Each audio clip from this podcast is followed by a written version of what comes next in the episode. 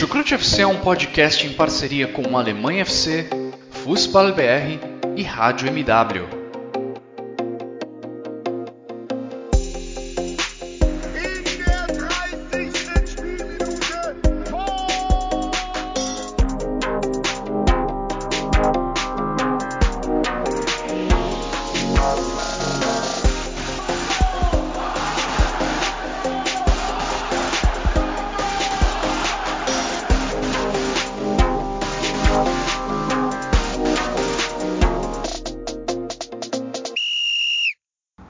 Moin Moin! Alô, servos!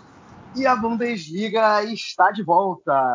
Ou melhor, ainda não está de volta, mas diante da aproximação da volta do campeonato alemão, é claro que o Chucrute FC está de volta com aquele super guia que só a gente costuma fazer, passando time a time, sem esquecer dos underdogs, claro, falando dos bichos papões, falando de Bayern de Munique, falando de Borussia Dortmund, mas falando também de Arminia Bielefeld, de Mainz, de Colônia. Né? Isso é realmente algo que me dá orgulho aqui no Chucrute e, claro, sempre me apresentando. Né? Às vezes eu esqueço, mas dessa vez eu me lembrei. Eu sou o Vitor Ravetti e antes de começar, queria só explicar é, como, como que vai ser esse guia. É, a gente vai fazer ele em duas partes, tá? Nessa primeira parte tá eu e mais um participante que já já eu vou apresentar.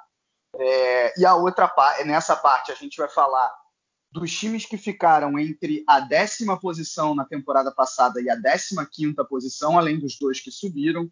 E lá para quarta-feira, algo assim, tá saindo também no feed aí de vocês a segunda parte falando dos nove primeiros da temporada passada, com o nosso Jonathan Gonçalves e o Guilherme Ferreira. E para me acompanhar aqui nesse guia, eu tô com eu tô com um cara que tá feliz com Salomão Calu no Botafogo. É, é, é bom que ele já conhecia bem esse jogador, né? Acompanha ele que é, engole a Bundesliga é, na hora de fazer a análise, e agora tá vendo aí o seu grande ídolo do Hertha Berlim agora no time dele. É isso mesmo, Guilherme Monteiro? Ou é só piadinha? com certeza, Vitor. É, eu estou realmente muito contente com o Salomão Calou no Botafogo. Ele superou a minha própria expectativa pessoal é, quando, quando, chegou. Então, eu estou devidamente calunizado. Para bom entendedor, minha palavra basta. Eu acho que eu acho que quem pegou aí a, a referência aí, com, a brincadeira até com o nosso adversário de hoje à noite, do, que é o Vasco da Gama aqui no Brasileirão. Mas falando de Bundesliga, é muito bom estar tá de volta, né? Eu que fiquei quase três meses aqui fora do cast, né? Eu acho que eu precisava, por mais que eu devore a Bundesliga, como o Vitor disse, eu precisava desligar um pouco a chave, descansar um pouco a cabeça, até mesmo para voltar bem e forte depois. E hoje eu estou de volta, né? Eu estou feliz de volta que eu estava com saudade, e eu adoro esse tipo de programa. Então, vamos lá, né? Eu acho que o programa tem tudo para ser muito bom, longo até. Eu acho que para quem gosta de podcasts longos como eu, vai, vai se deliciar bastante, tanto de gravar e para ouvir depois. pois é, bem isso mesmo. Vai ser um podcast mais longo, tanto esse quanto lá a segunda parte. É, mas é, vale a pena, né? Só Normalmente a gente faz rodada a rodada, o podcast não fica tão longo quanto esse vai ficar, mas esse é aquele episódio especial. E como sempre, eu agradeço aos nossos padrinhos, né, que tanto nos ajudam. Agradeço aos nossos parceiros do Fußball BR, do Alemanha FC, sendo que Fußball BR já passando aí é, é, vai vai fazer um super guia aí também escrito, de, passando também time a time. É, fiquem atentos, tanto eu quanto o Guilherme estamos fazendo parte aí desse guia. E, claro, os nossos parceiros do Alemanha FC também, né? O Mário André Monteiro, grande abraço para ele. Ele participou lá de um outro podcast, é, se não me engano, chama Manda Letra, falando também sobre futebol alemão. Dá uma, dá uma conferida lá, que eu ainda não tive tempo de ouvir, mas tenho certeza que se é o Mário falando, vai estar tá valendo muito a pena. É, e também agradecer aos nossos parceiros, porque não do de primeira, né? Lembrando que o guia da Frauen Bundesliga já está disponível aí no feed de vocês, lá com o Bruno Bezerra, com a Bruna Machado. É, e os, também lá tá no feed do de primeira, no, no, nosso querido crossover, todo o podcast de futebol feminino sai lá também. Então, Primeira também, que é nosso parceiro aqui. E também só mais um detalhe. Fala, aproveitando, aproveitando aí a, a, onda de elogios, eu já também sua participação lá na rádio, na rádio Band lá do Rio Grande do Sul, né? Você falou um pouco da Bundesliga aí lá para os amigos do Rio Grande do Sul, alguns eu acredito que sejam até ouvintes aqui do nosso podcast. É, enfim, ó, parabéns lá, Vitor, pelo trampo que você fez, sempre faz com muita qualidade. Nosso grande Gerd Wenzel dos pobres aqui, o Gerd, o Gerd Wenzel é, ao contra, ao, aos, às avessas, né? Já que você está na Alemanha e ele está aqui no Brasil, então vocês trocaram de posição. Olha que honra ser comparado ao Gerd Wenzel. Muito obrigado, muito obrigado. Só para fechar mais uma pequena explicação do guia, né? Já expliquei aí da, da divisão em duas partes. É, dessa vez a gente vai ter uma novidade. A gente vai ter o chamado espaço do torcedor. Ou seja, a gente procurou aí torcedores de todos os times para eles mandarem um áudio para a gente, para até introduzir a nossa análise.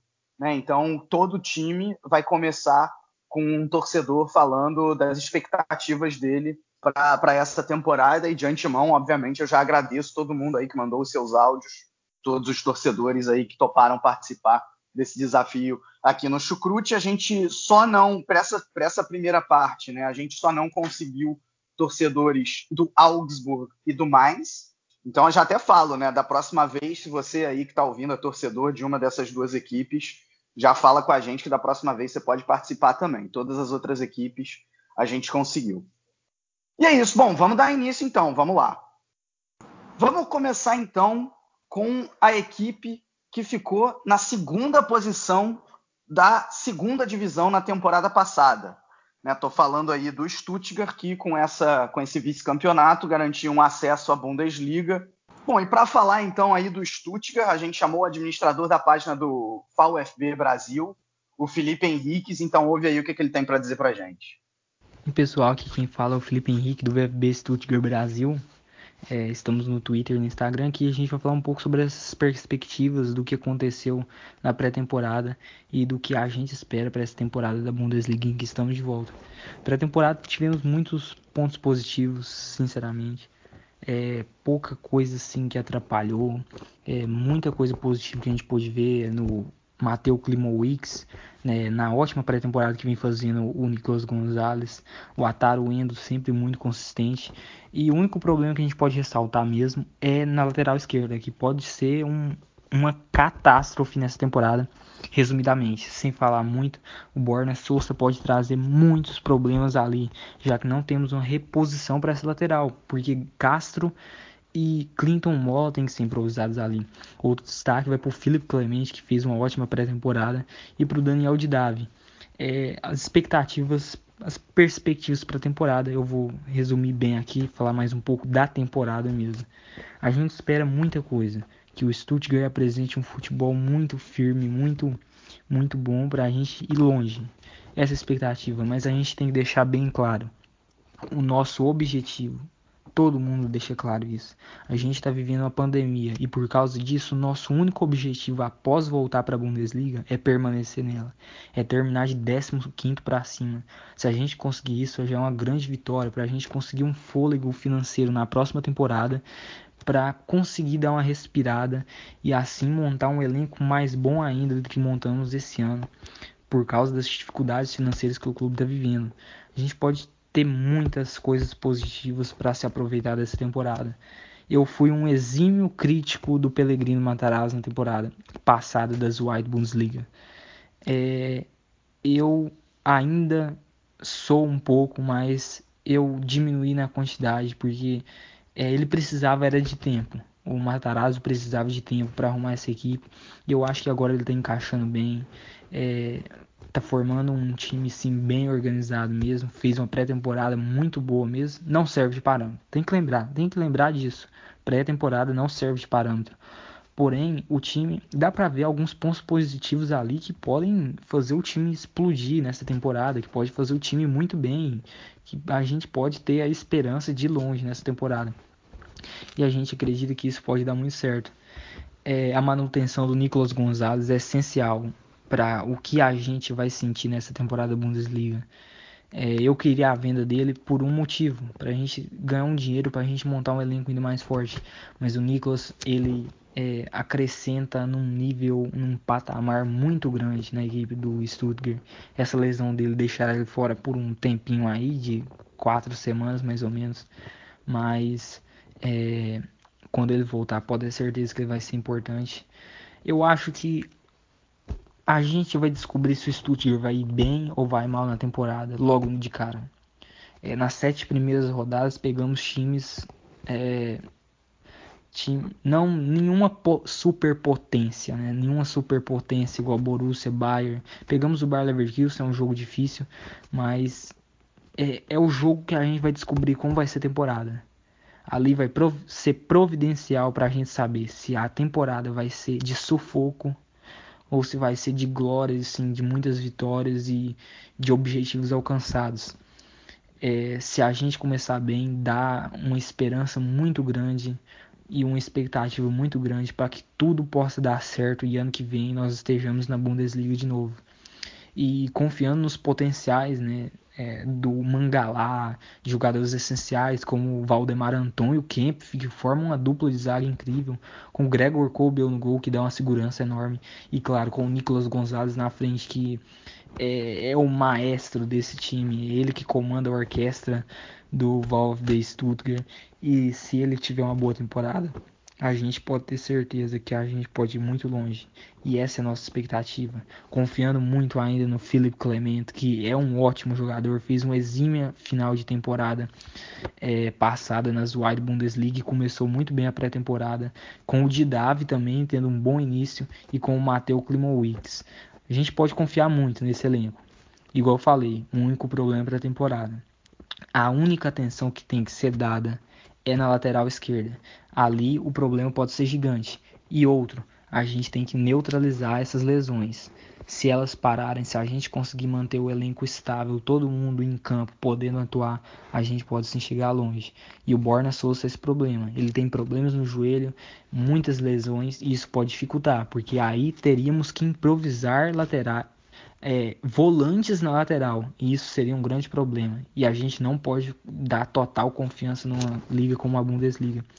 Então, sim, um palpite rápido é que a gente vai terminar entre décimo lugar e décimo quinto lugar nessa temporada. Eu acredito que não vamos ser rebaixados. E essa é a minha expectativa para a temporada 2021 da Bundesliga e que possamos permanecer. É, esse é os meus palpites aí e um forte abraço para todos. Bom, tá aí o depoimento do Felipe, um depoimento bem completo que até deixa a gente sem muita coisa a mais para dizer, né? Eu acho que o que eu poderia acrescentar, né, além, acho que dos destaques individuais, né, eu acho que o Stuttgart, na briga contra o rebaixamento, é, a gente ainda vai falar desses times, mas vai aparecer aí o Bielefeld, o Augsburg, o próprio Colônia, o Mainz, é, talvez tenha jogadores com um pouco mais de qualidade, né? Alguns deles o Felipe até citou, o Didávio, o Gonzalez e o, o Tommy, por exemplo. É, agora, a, eu acho que o Stuttgart, além disso, ele tem uma, uma, é, uma questão a mais, uma vantagem a mais nessa luta contra o rebaixamento que a gente não pode esquecer, que é a tradição. É, o Stuttgart é um clube gigante e, assim, camisa pesa. Pode, pode parecer clichê, mas naquela hora ali, na, na, na penúltima, na última rodada, em que você está jogando contra, né, contra um time que não tem o mesmo peso de camisa que o seu, isso acaba fazendo diferença. Então, acho que, claro, a briga do Stuttgart é contra o rebaixamento, mas, é, mas acho que há condição do, do, time, do time ficar assim na primeira divisão. Até para evitar se tornar aquele, aquele grande ioiô, como, como é o caso do Colônia, é, porque o Stuttgart, vale lembrar, já caiu duas vezes para a segunda divisão nessa década. O meu amigo Felipe, é, é, ele tocou alguns pontos aí do áudio aí que eu gostaria de, que gostaria de comentar um pouquinho. Os jogadores que ele cita ali no áudio, a maioria deles estão machucados. Para mim, são, o Stuttgart hoje é a equipe que chega para a primeira rodada com mais problemas físicos. São sete desfalques. Dentre eles está o Foster, que é um jogador que fez uma metade final de temporada é, muito bom. O Borna Sousa, que ele reclama constantemente por causa, por causa exatamente desse fator, o fator físico. O Nico Gonzalez, que foi o melhor jogador da, da equipe na última temporada. O Lilian Ekloff, que é uma promessa da base do VfB a, nesse, nessa, nesse, nesse período recente. Então, abre o olho aí, a torcida do Stuttgart aí com o Bayern de Munique, que ele gosta desse negócio de roubar jogador da base do Stuttgart. É, outro jogador é o, é o, é o Eric Tome, que recém, chegou, recém voltou de empréstimo do Fortuna Düsseldorf. É, então, são jogadores como o Felipe tocou que fazem muita falta. Então, a gente vai ver um, um Stuttgart um pouco desfigurado nesse início de campeonato.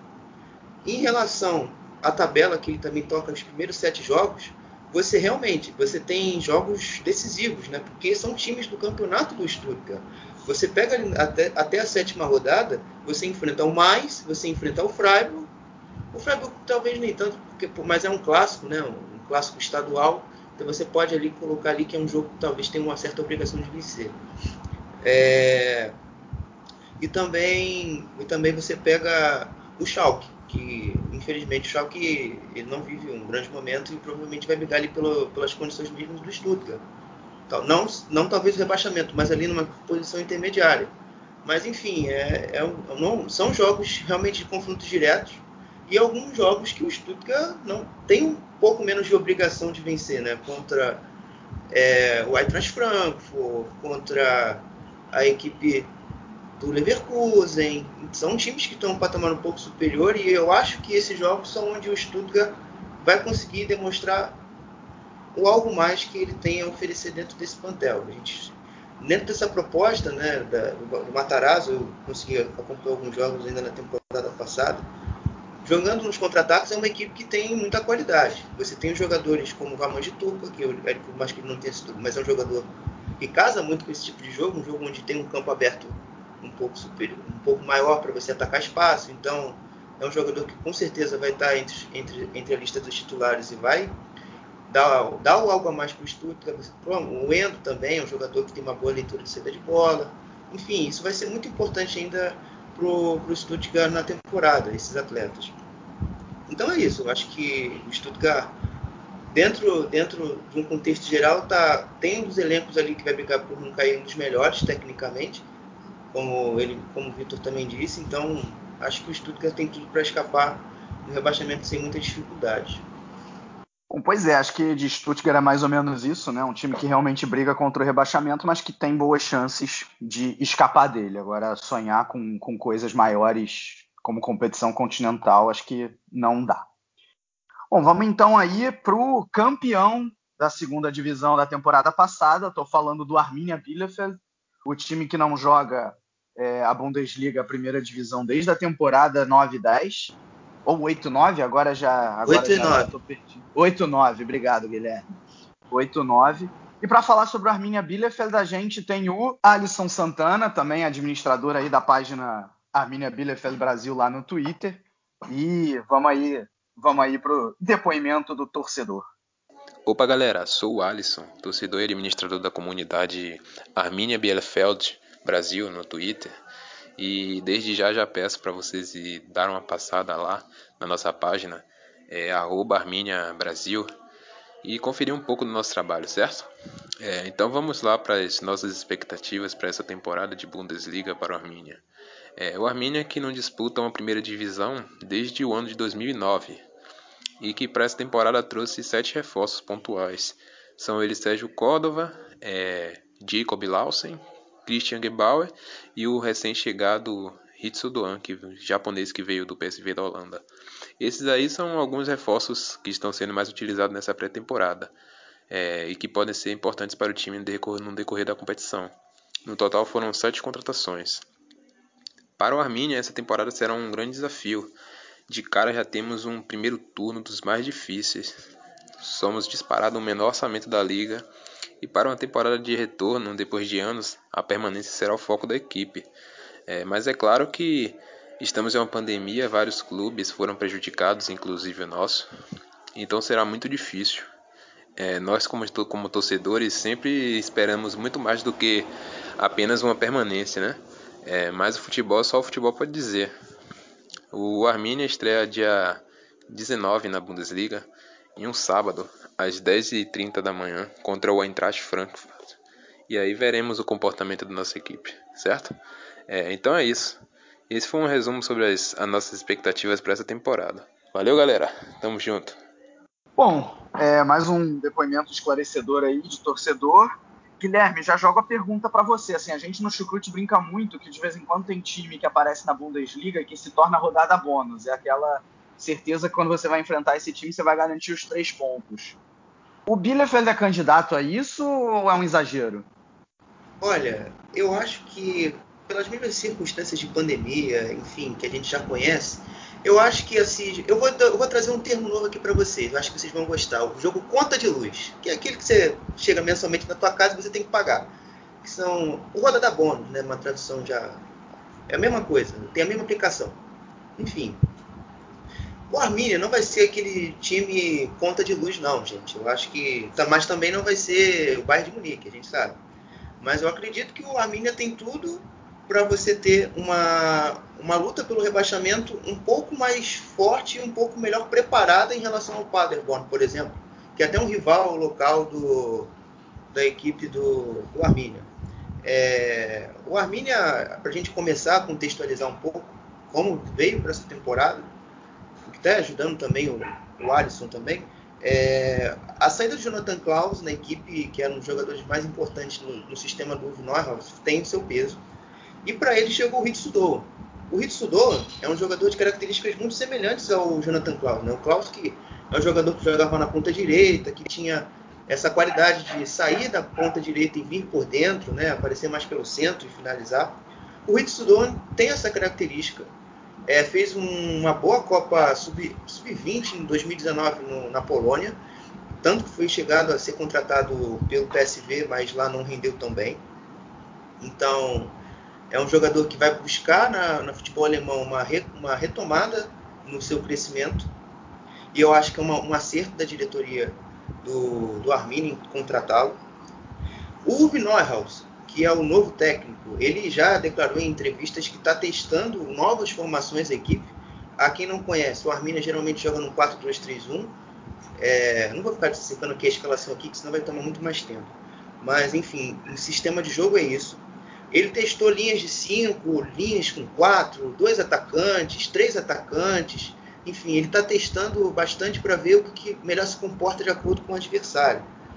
Outro, outros reforços que me agradaram foi a chegada do Christian Gebauer, que geralmente que pode suprir muito bem, às vezes, as necessidades do Andreas Folzhammer, que junto com o Fabian Kloss tem uma longevidade muito grande no Arminia e é um jogador muito importante.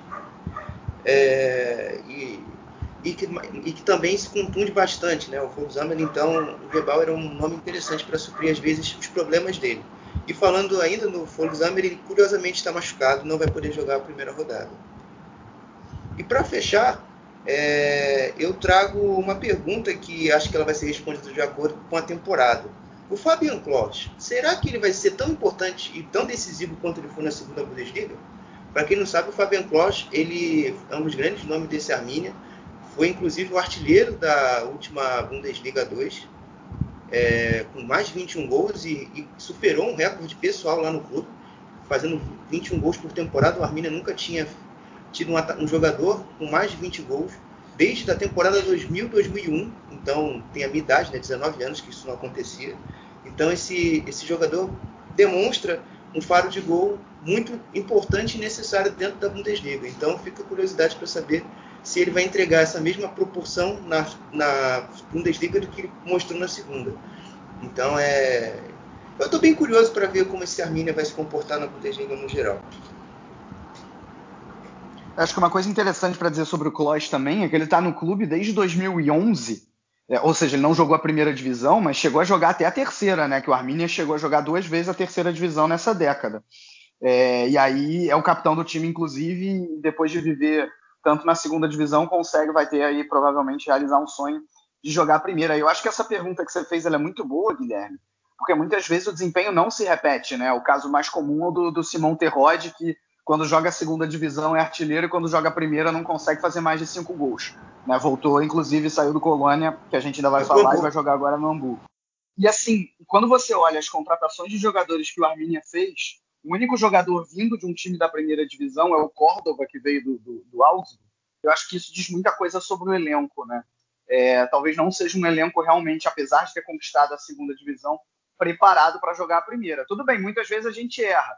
A gente talvez tenha falado isso do Union Berlin lá no início da outra temporada e, e se provou o contrário. Mas a impressão que fica é que realmente vai ser muito difícil do Arminia escapar do rebaixamento e fazer o famoso, o famoso bate-volta. Agora então a gente pode passar aí para o Werder Bremen, né? O Werder Bremen que foi o 16 na temporada passada, é, escapou da, do rebaixamento no apagar das luzes, precisou jogar o jogo do playoff é, e com dois empates contra o Heidenheim, né? Só, só ficou na primeira divisão por conta aí do, do, do gol fora de casa. Lembrando que já atingiu os playoffs numa situação bastante complicada, né? Quase que, que caiu direto e que o Düsseldorf iria jogar os playoffs, mas o Düsseldorf acabou dando muito mole e permitiu que o Bremen escapasse. É, mas o Bremen vem aí, né, um time tradicionalíssimo, uh, com um elenco que talvez não é, é, não corresponda a essa posição da última temporada. Né? E para falar do Bremen, a gente tem aí o Lucas, que também é mais um dos administradores da página, é, que tem página de times alemães no Brasil, né? ele é o administrador do Werder Bremen Brasil. Vamos ouvir o que ele tem a dizer. Fala galera, aqui quem fala é o Lucas Teixeira, torcedor do Werder, criador da página Bremen Brasil no, no Twitter, quem puder dar uma força lá. Falando sobre a expectativa do Bremen para a temporada 2020-21, eu diria que, que vai muito de encontro do que o, do que o Max Eggestein falou para a revista Kicker há uns dias atrás. Ele disse que o Bremen é um, do, é um grande clube e não pode pensar apenas em lutar para não ser rebaixado na Bundesliga mas os jogadores precisam estar cientes de que a temporada passada foi uma das piores da história do clube, né? E isso é fato. Quem acompanhou sabe que, que o Bremen na temporada passada defensivamente foi horroroso, foi um dos piores das cinco principais ligas da Europa. O ataque não aconteceu. É, o time sentiu muito a, saída do Cruz, né? É, o Cruz era uma espécie de maestro no time. Ele tinha, tinha um papel enorme na, na criação das jogadas e o Bremen tentou Léo Bittencourt como, como reposição para ele, não deu certo. O Kofeld testou o Osako na posição, também não deu certo, obviamente. E, e os resultados ruins apareceram, né? É, não foi por acaso que o Bremen disputou os playoffs de rebaixamento. É, além da saída do Cruz, acho que outro fator determinante foram as lesões. As lesões atrapalharam muito a caminhada do Bremen na temporada passada. Teve o Augustinson, que foi muito tempo fora, aí teve o Moisander, teve o Muvald, teve o Fulkrug.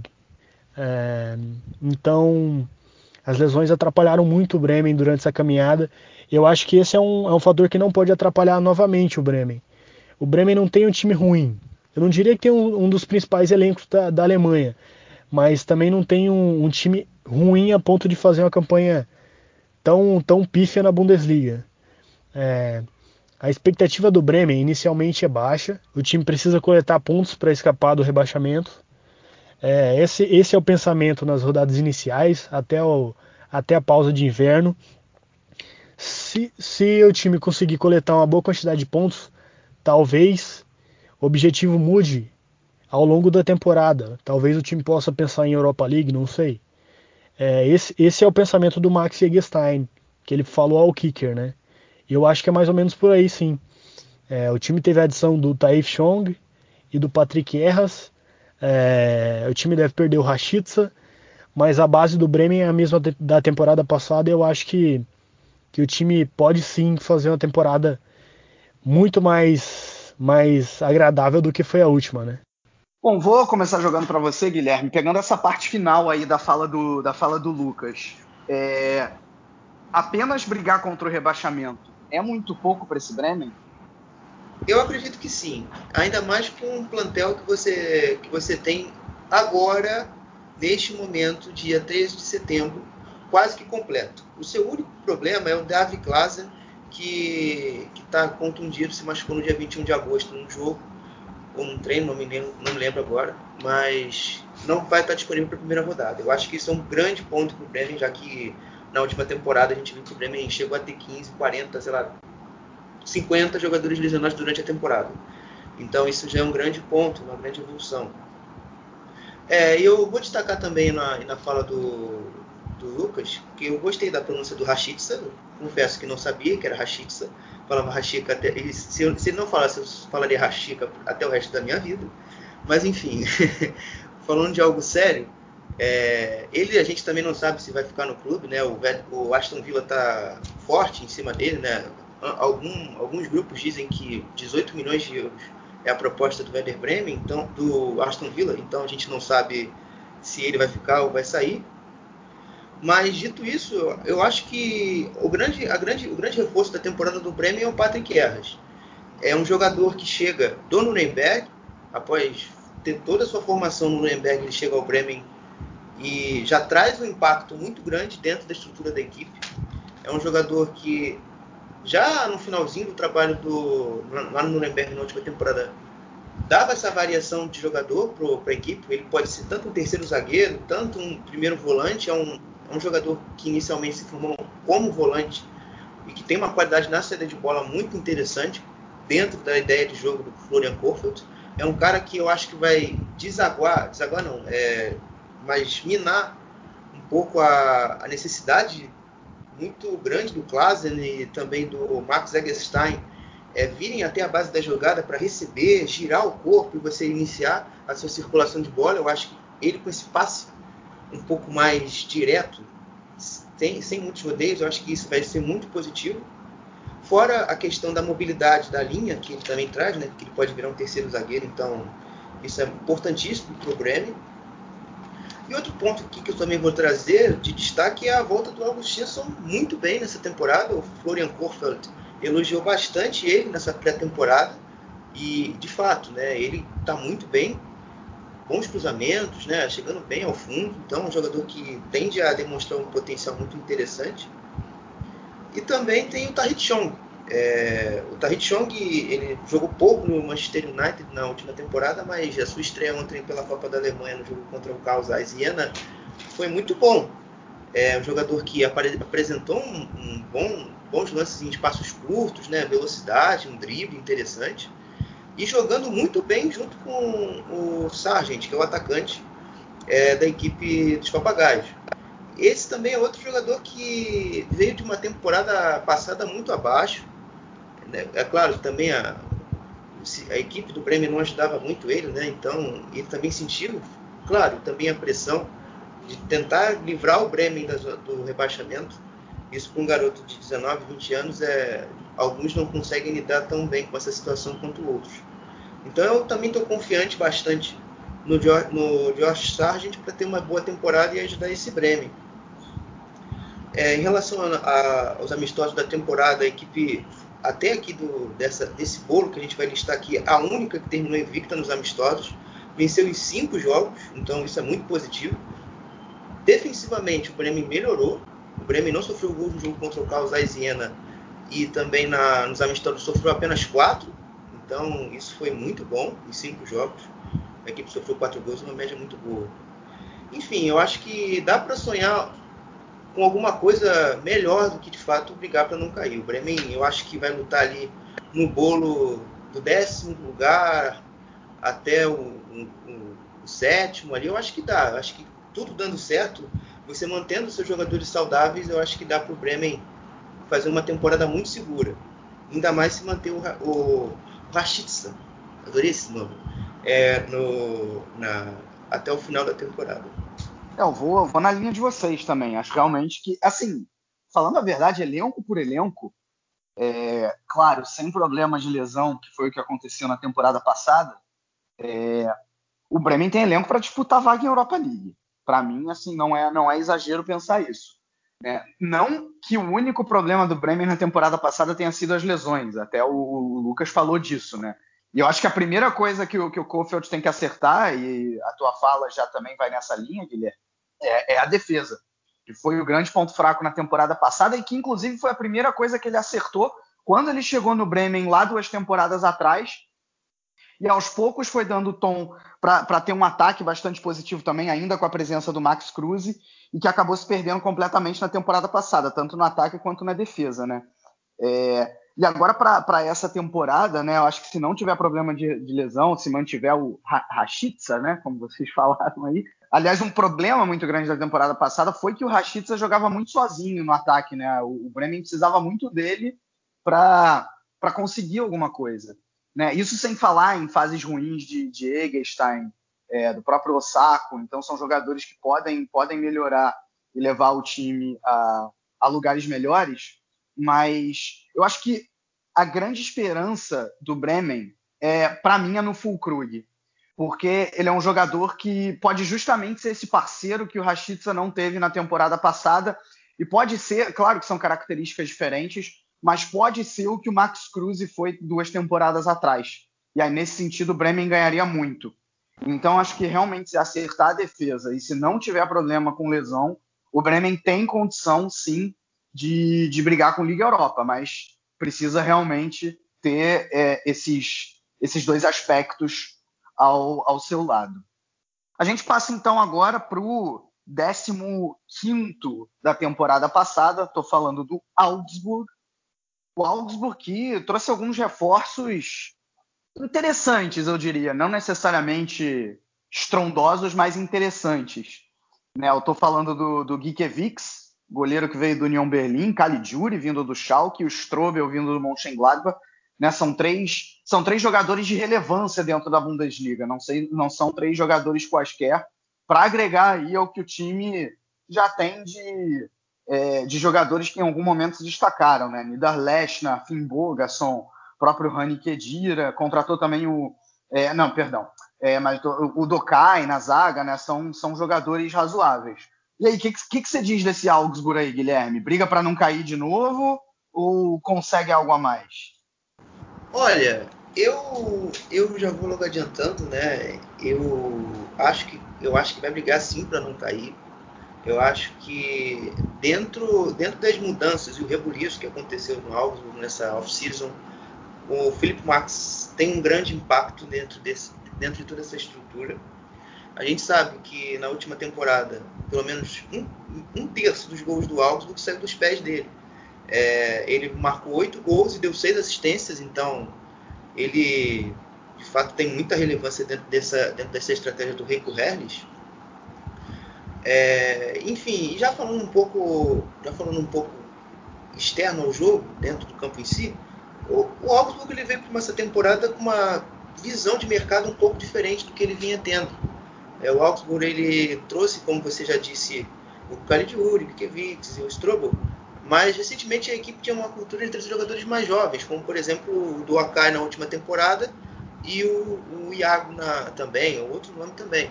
Enfim, é uma mudança para você ganhar um pouco mais de nível técnico dentro do seu plantel, que ainda não é uma grande coisa, mas está em, está em evolução, né? Tanto que o, o Rico Herles tem muitas dúvidas ainda como montar essa equipe, depois, da, depois do retorno do Gregorich e as chegadas desses jogadores. Então, o Rico Herles está buscando mudar o sistema, às vezes joga com dois atacantes, às vezes joga com apenas um, mas coloca o líder Neckler por trás do Finn. É, enfim, é, o, o Rico Herles está buscando trabalhar bem as suas peças diante daquilo que ele tem.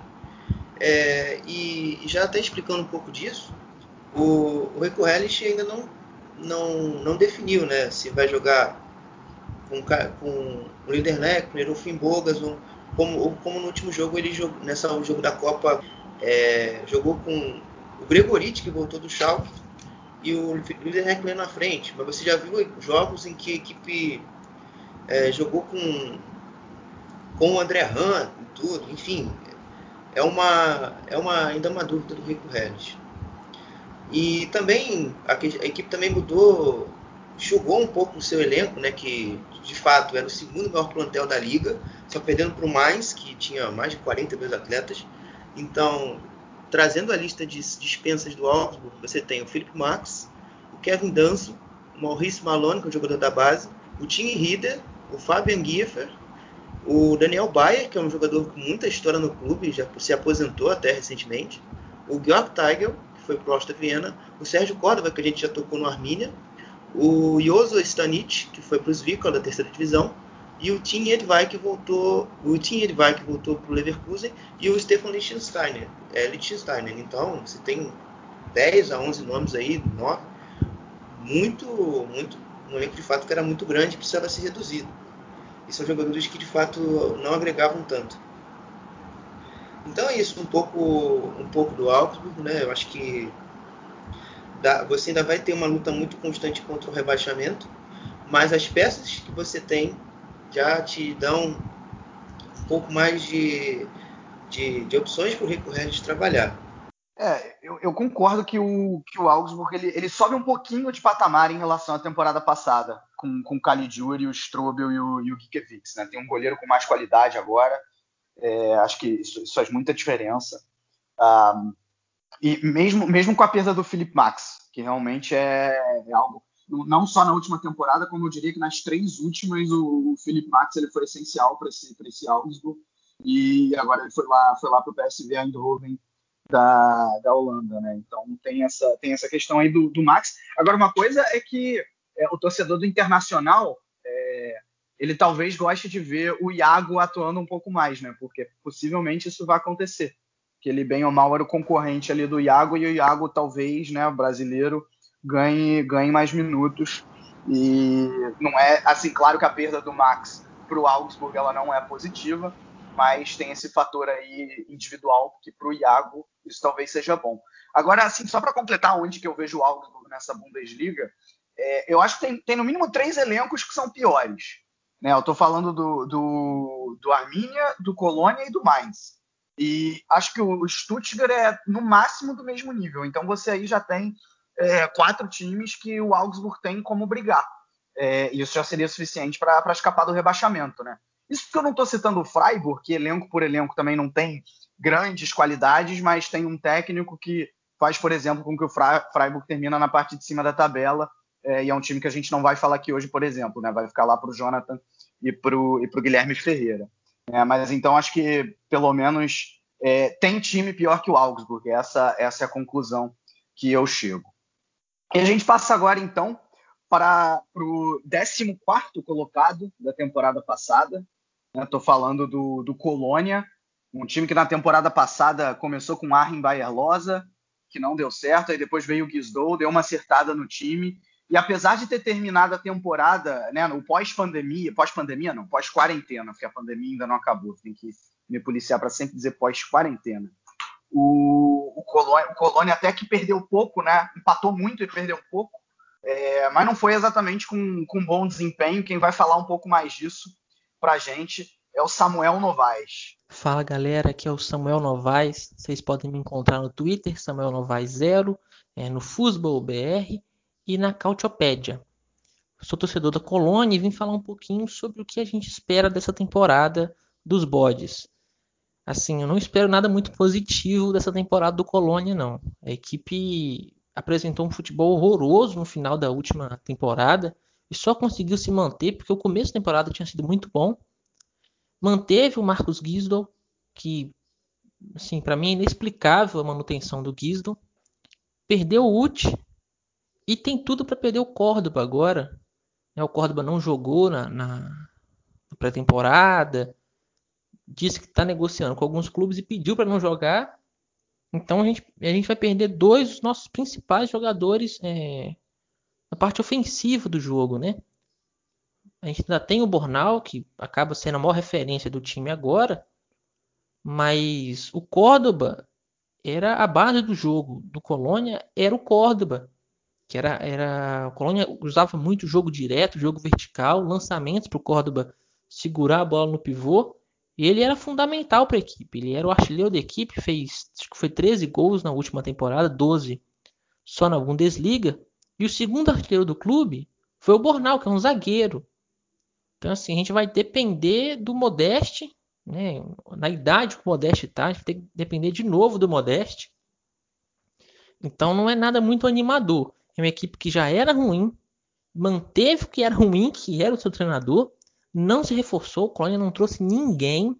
O, o, trouxe, trouxe o goleiro reserva, do, trouxe o goleiro do Hannover, que é um bom goleiro, mas mas vai vir para ser reserva do time Horn, né? Não, dá para imaginar que ele vai que ele vai pegar a titularidade do Horn.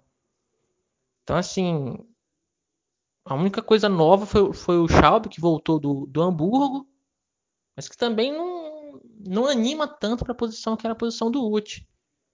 Então a equipe que era ruim manteve o treinador que fez um, fez um, um final de temporada horroroso, perdeu a, a, referência do time, né? Como o time joga dependia muito do Córdoba, perdeu o Córdoba, né? deve perder o Córdoba, né? não está fechado, mas deve, deve perder. Perdeu o Uti, que era outro cara que, que cumpriu uma função muito importante para a equipe, e não trouxe ninguém.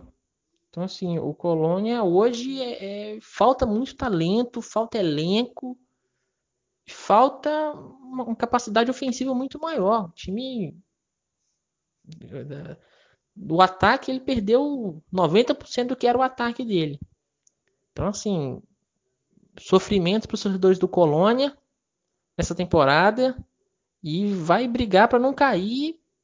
E eu duvido muito que consiga não cair. Um abraço para todo mundo aí. Guilherme, Oi. a pergunta que eu faço não poderia ser outra. O Samuel cornetou demais? Ele não deu uma exagerada, não? Ou é isso mesmo?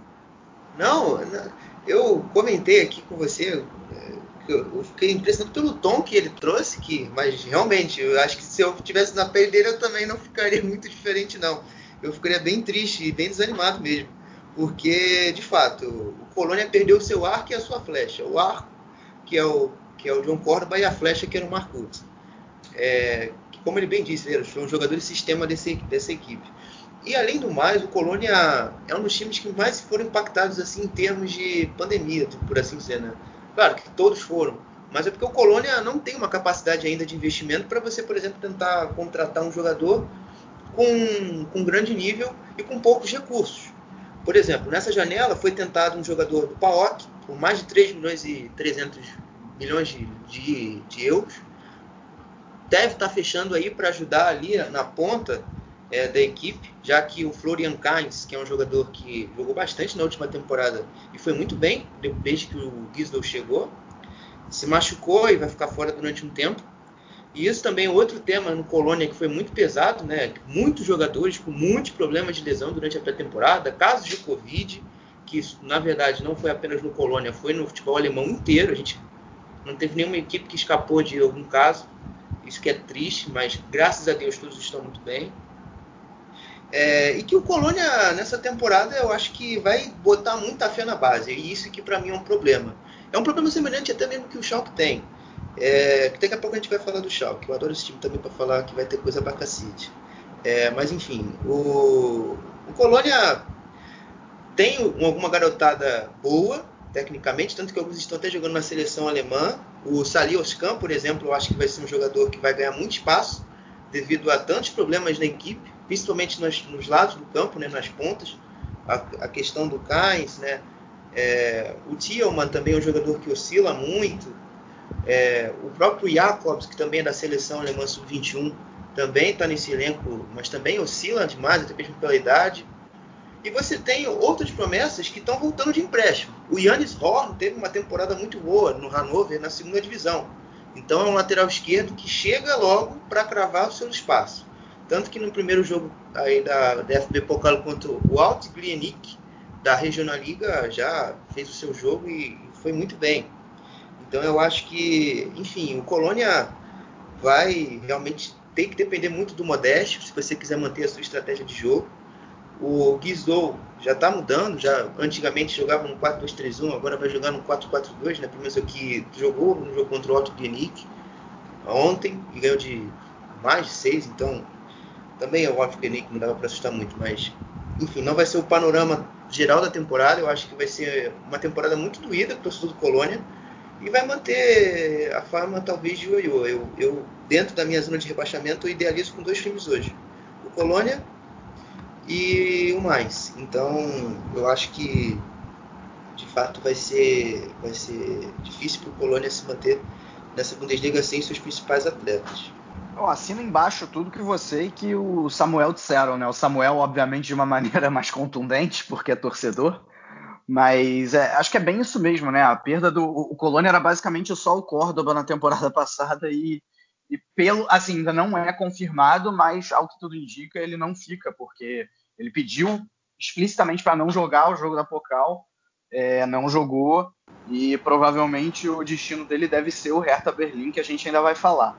Agora, agora o que está se especulando é que é que vai tá, tá, tentando justamente trazer o Anderson do, do União Berlim para ocupar esse lugar que era do Córdoba. E aí você não tem um jogador sistema como era o Córdoba, mas você tem pelo menos alguém para confiar a ligação direta, né? Você consegue, você consegue fazer isso como o Anderson fazia lá no União Berlim, pode fazer muito bem no Colônia, além de entregar uns golzinhos de cabeça de bola parada, também como ele fazia lá no União Berlim. Agora precisa contratar esse jogador e aí é, ganha um reforço pequeno, mas assim, tirando isso, eu concordo. É, e mesmo incluindo isso, a briga do Colônia vai ser contra o rebaixamento. É, eu, eu, já até falei, né? Para mim tem aí um dos piores elencos da, da, da Bundesliga é realmente muito complicado e o, que, e o que atrapalha também é a condição da tradição do clube, né? Porque se realmente cair, é, se consolida muito como um clube ioiô, o que, o que é muito ruim para um time do tamanho do Colônia. Você tem, por exemplo, o Mönchengladbach. O Mönchengladbach chegou a jogar é, duas vezes a segunda divisão já nesse século. Mas aí você vê o time chegando em Champions League, né? Eu estou pegando o exemplo do grande rival do Colônia. E aí você vê o time chegando em Champions League, nos últimos campeonatos é, sempre ali habitando a parte de cima da tabela, e o Colônia brigando, se consolidando como um time ioiô, né? Então é realmente é, acaba, acaba sendo complicado. É, vamos ver aí como é que os bots conseguem se virar nessa Bundesliga. Diga, Guilherme. O tema Colônia Gladbach é um pouco, é claro, muito distinto, mas eu, o que o Gladbach tem um fator chamado que eu, que eu acho que esse cara é fantástico. É o Max Ebel, que é o cara que é o diretor esportivo da equipe que planeja as contratações. Se você olhar, fazer um estudo de caso das contratações recentes que o Mönchengladbach fez, são jogadores fantásticos e por valores irrisórios. Então, lá você também tem um cara que sabe planejar muito bem as equipes. É, o Horst Held, que é o diretor esportivo do, do, Colônia, recentemente ele estava arrumando uma bravata com, com o diretor do Schalke, o, o Jochen Schneider, pelo Mark Wood. Aí recebeu um e-mailzinho, aí ficou aquela farpa chata pra caramba, para não falar um palavrão aqui e que não ajudou em nada. O Colônia continua na busca de, atletas e não consegue. O tempo que ele gastou brigando com o Joachim Schneider, ele conseguia fechar alguma outra contratação. Que, e, mas também, diminuindo um pouco até o meu, meu estresse falando sobre, sobre esse assunto, que eu acho ridículo, o, o Anderson acho que pode ser um nome que pode agregar muito aí. Curiosamente, eu nem sabia que ele estava na mira do Colônia, mas isso é muito positivo aí se vier. E também fechando esse, esse, tema contratações do Colônia, o Colônia tentou trazer o Strelly Mamba do Paderborn, que a gente conhece muito bem aqui, e não conseguiu fechar a contratação porque o Mamba não passou nos exames físicos. Então, para você ver como tá a coisa lá é, para a equipe do Colônia, infelizmente eu acho que não vai ter muito outro destino a não ser apostar aí no, no Modeste e tentar ficar na primeira divisão. Correto, correto. Bem isso mesmo. Subindo aí mais um degrauzinho na tabela, vamos falar aí do 13 terceiro na temporada passada. Estou falando do Mainz. Né? O Mainz aí que, já até dando, dando a minha opinião, é, é mais um time que briga para não cair também, não tem um elenco com grandes valores individuais.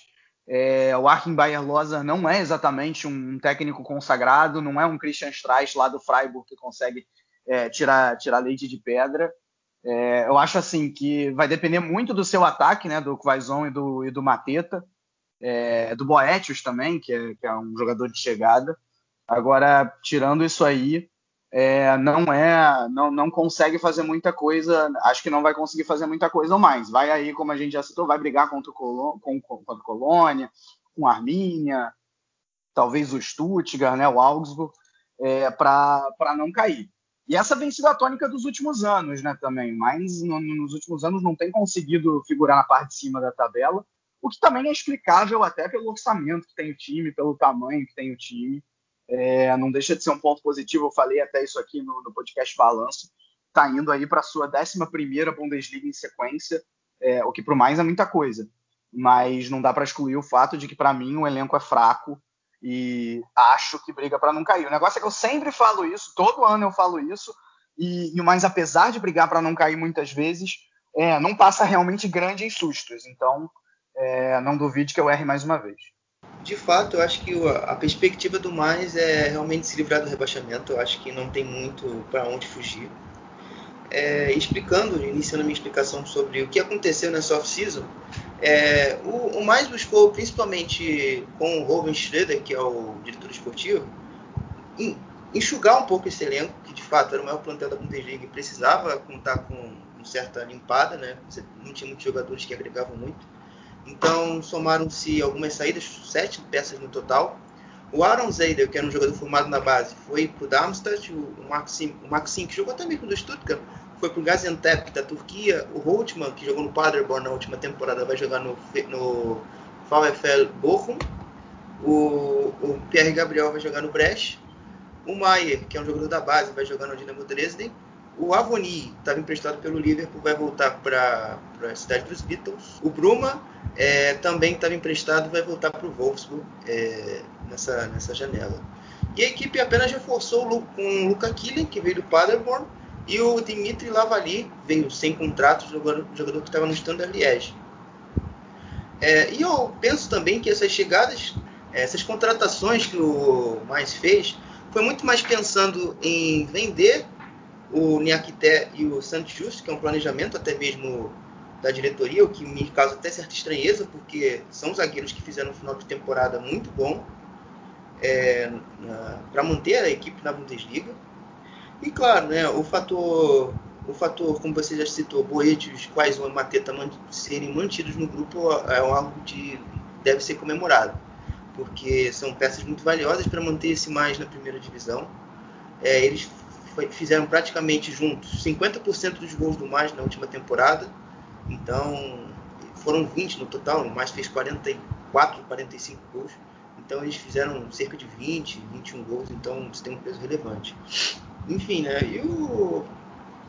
e dentro de campo, já falando, o Bayer Lose, nessa pré-temporada, buscou testar várias formas de fazer com que o Quaison e o Mateta se encontrassem mais é, jogando em losango no 4-4-2, jogando é, às vezes é, com o Quaison por trás do Mateta num 4-4-1, quase, quase com dois atacantes em si. Às vezes usando o Quaison como ele usou na temporada passada como um ponta. Enfim, é, é muitas indefinições ainda dentro dessa equipe, dentro de campo. Mas que dá para a gente notar que tem um jogador que voltou de empréstimo, e que está agradando bastante é, o Bayer Loser, que é o, é o Issa Abbas, que é um jogador que estava emprestado ao Trash da Holanda na última temporada e voltou. É, ele na última temporada fez 19 jogos, é, somando Copa da Holanda e Campeonato Holandês, e marcou 5 gols. E como vinha agradando bastante nos treinamentos, o Bayern Loser resolveu dar uma chance para ele então, eu acho que talvez algum desses dois jogadores, o Quaison e o Matetá, talvez queimem um banquinho durante um tempo para o Abbas, que fez uma boa pré-temporada aí no ponto de vista do técnico Karim Bayerlosa.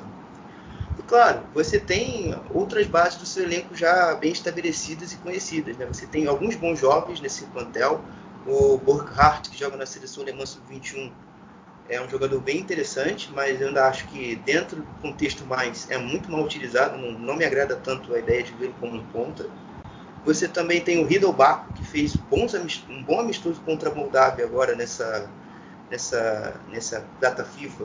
Uma, fez até, deu até uma assistência, enfim, é um jogador muito interessante atacando espaço e chegando no fundo. É, e é isso, um pouco sobre, sobre esse mais que. Perdão, tem o Leandro Barreiro também é um jogador da seleção de Luxemburgo que é jovem e é muito promissor naquele meio campo, que pode ajudar bastante também em alguns jogos. Então, agora sim, dando fim a, a esse resumo que o, que o mais tem para a temporada. Perfeito, perfeito. Bom, vamos agora então falar da grande decepção da temporada passada para muita gente, né? Tô falando aí do Schalke 04. É, Schalke 04 que né, tá, vive, dá para dizer que vive uma crise, né? E para falar um pouco também sobre, sobre esse Schalke 04, a gente tem o Henrico, o administrador da página Schalke 04 Brasil. Olá, me chamo Henrico e sou administrador do maior portal de notícias sobre o Schalke 04 no Brasil. Nesse mês de setembro, o portal completa seis anos trazendo notícias, informações, curiosidades especiais sobre os maiores times do campeonato alemão. Para quem ainda não nos conhece, nosso Twitter é fcchalco04br. Nosso Instagram é s04 br. A expectativa nossa para a temporada 2020-2021 é bem mais amena do que a, a expectativa para as temporadas anteriores. Com a manutenção do David Wagner como técnico do clube e a volta de vários jogadores emprestados até jogadores famosos como Mark Uth, o atacante alemão, Nabil Bentaleb, o meio-campista argelino, o meio-campista lateral Sebastian Ruge, alemão. A, a, nossa expectativa é de, de, uma, de um, formar um elenco muito mais consistente para essa temporada, coisa que sofremos muito na temporada passada por, pela falta de jogadores no banco de reservas. Para quem acompanha o futebol alemão, sabe que no primeiro turno o Schalke vinha jogando muito bem, estando ali entre o, G, entre o G4 e o G6 a maior parte do campeonato. Mas após a, vitória de 2 a 0 sobre o Borussia Mönchengladbach no primeiro jogo do retorno, depois da parada de inverno do campeonato alemão, o Schalke não venceu mais na competição. Isso é, é, isso é muito atrelado à, à lesão de jogadores importantes.